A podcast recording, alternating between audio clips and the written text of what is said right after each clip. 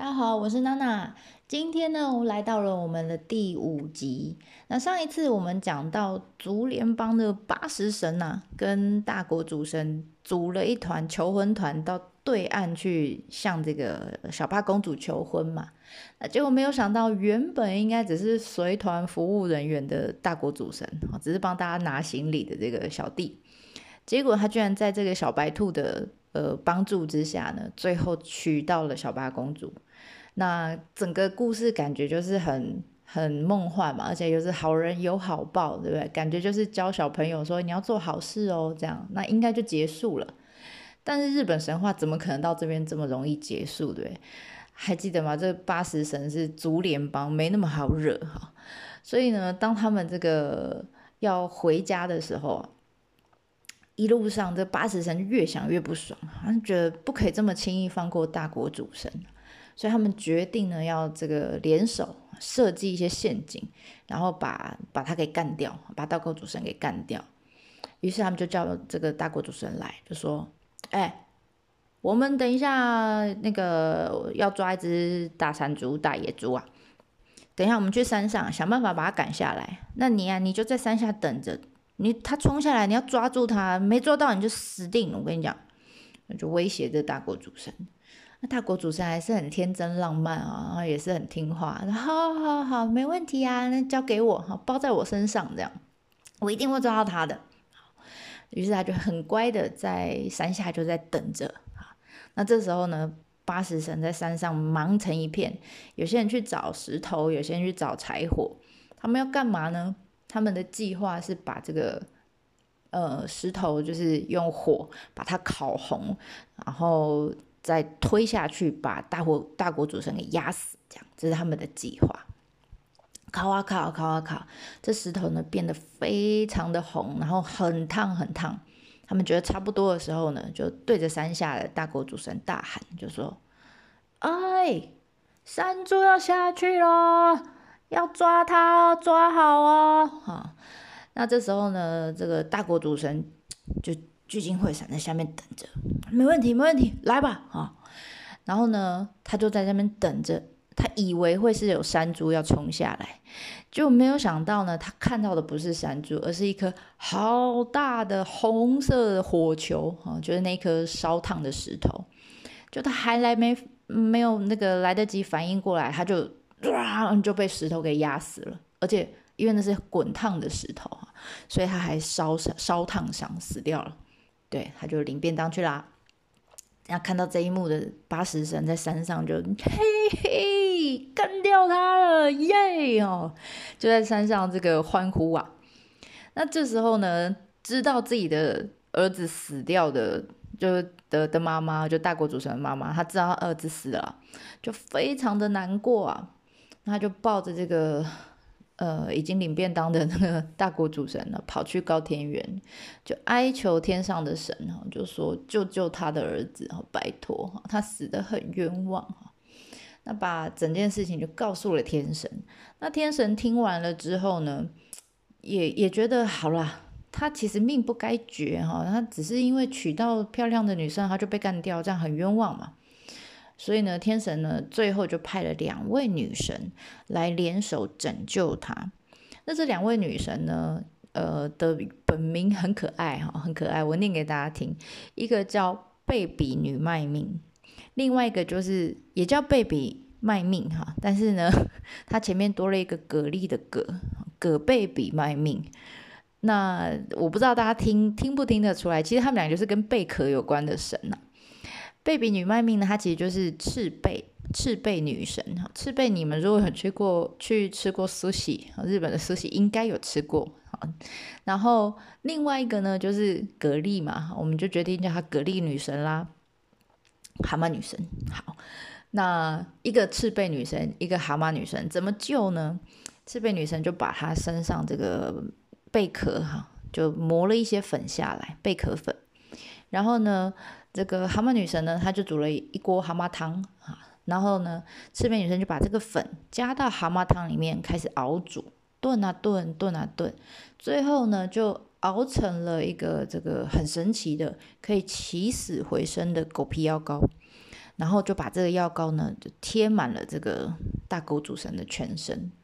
就说也神奇，大国主神真的在敷了这个药膏之后啊，就复活了。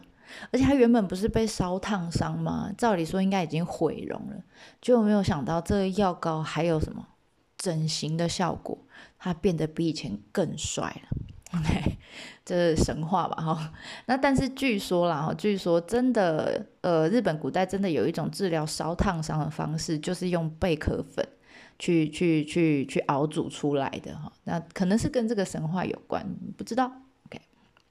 Anyway，那八十神呢就看到这个原本照理说应该已经死掉的这个大国主神，没想到居然又活跳跳出现在他们面前。而且还变得更帅了，于是他们心里就在想说：“靠呗，不是应该死掉了吗？居然变得更帅，又出现了！妈的，我们一定要想办法再弄死他一次。” OK，那这时候呢，八十神又开始忙碌了，他们就咚咚咚咚，一群人就跑到这个森林里面，好不容易呢找来一棵大概就是神木等级的大木头，然后呢把它劈了一半。没有全部劈开，就劈到一半，就像一个夹子一样的形状。然后用一根细棍子呢，把它夹到呃塞到那个夹子的中间，那木头是不是就撑开了？神木就撑开了。那所以呢，这个陷阱是这样：就只要呢，他们想办法把大国主神骗到这个木头的中间，然后把细棍子抽出来，木头就会砰，就像夹子一样这样砰。就合起来，就会把大国主神给压扁，他就会死掉了。好啦，这是他们的计谋。好，好，好，这个计划可以，这个计划可以。OK，于是八国呃，这个八十神呢，就去找了大国主神来。呃，当然也随便编个借口嘛，就说：“哎，那个大国主神，那个我 iPhone 好像掉在那个森林里面去，你去去帮我找一下。”大国主神，好好好，没问题，没问题，在哪里啊？好像就在那个那个木头后面吧？那这个吗？哎，对对对，就是就那个那个后面后面哈。他们就慢慢的引导大国主神到那个陷阱巨木后面。就在大国主神要哈鬼哈，准备要这个经过这个大木头的时候呢，八十神瞬间就把那个小棍子给抽开。抽开之后，Y 字形的巨木呢就噗夹了起来，刚好就把大国主神夹成了纸片人。当然又掰了，OK。那而且这次掰的跟上一次是烧烫伤嘛，然后又也是被压扁。这次呢被压扁，没有烧烫伤，但是扁掉了。那他又去领了第二次便当啦。这时候他妈妈又，他想说：“哇塞，我儿子第二次被干掉了。”他又非常的难过，而且这一次是纸片状，所以呢，这次他就自己想了办法，他用他自己会的魔法，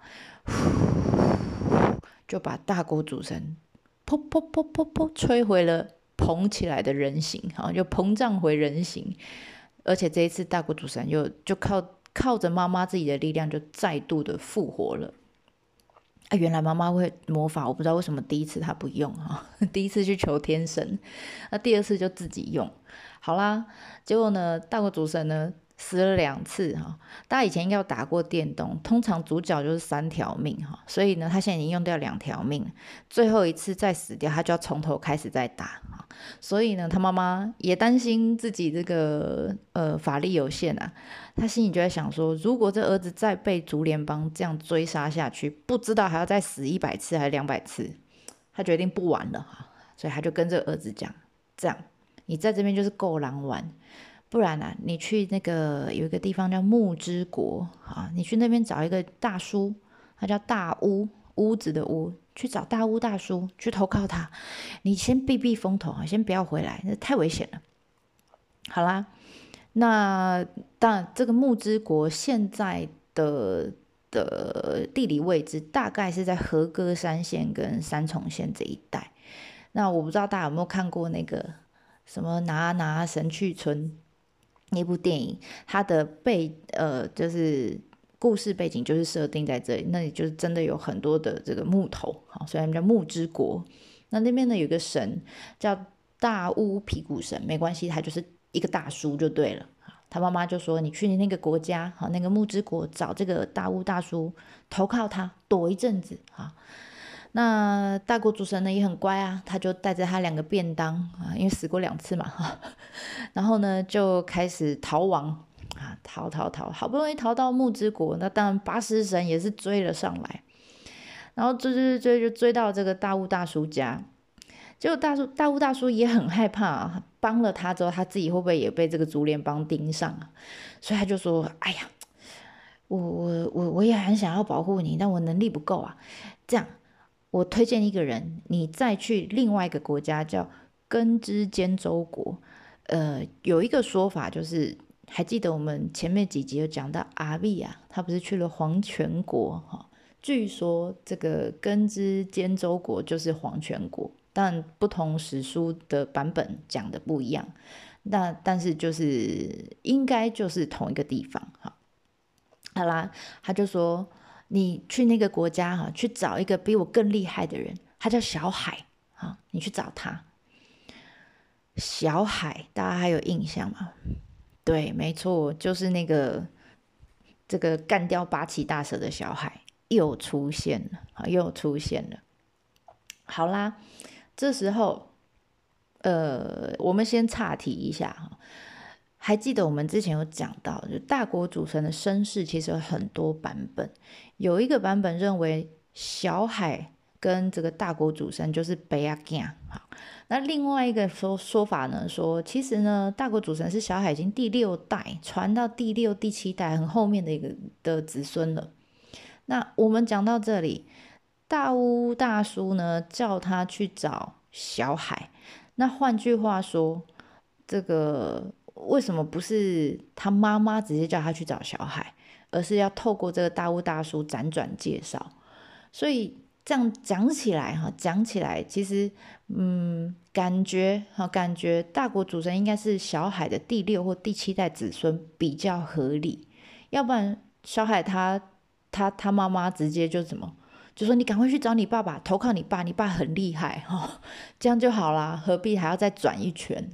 所以根据这个故事的脉络，这样下来，感觉应该是，呃，因为小海毕竟是神嘛，所以他是不会死的，所以感觉大国主神应该是他第六代或第七代子孙，这个说法是比较合理的。好啦，那小海就这样子。又辗转哈，从大巫大叔那边就离开，辗转又跑来找这个小海。结果呢，到这里之后，他先见到的不是小海，他反而是先看到一个女神啊，很漂亮的女神，名字一样又臭又长，叫虚氏里皮麦咪，没有关系，我们叫她虚儿，需要的需啊，就叫她虚儿。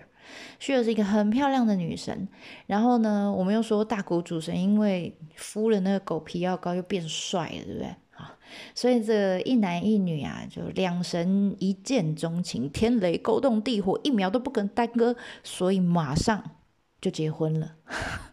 好，见到第一秒钟就决定我们要结婚，这样马上结为夫妻。就结完婚之后呢，这恩爱了一阵子，旭儿才说啊。不对，天色也黑了哈，我们应该要回去跟我爸爸禀报这个消息才对哈，禀报这个好消息，就是他结婚的消息嘛。就大国主神就说：“哦，对哦，我也应该来这个参拜我岳父才对哦，这要有礼貌。”OK，那想也知道，大国主神他已经忘记他本来来这边是要来干嘛，他是来找小海，对不对？但是呢，看这个漂亮的女神，她整个就是忘记她原本的目的了。那就这样子，她就跟着这个虚儿就回家去见岳父啦。那后面呢，事情怎么发展？好，我们下一篇再继续看下去，还蛮精彩的哦。好，那我们就下次见啦，ではまたね。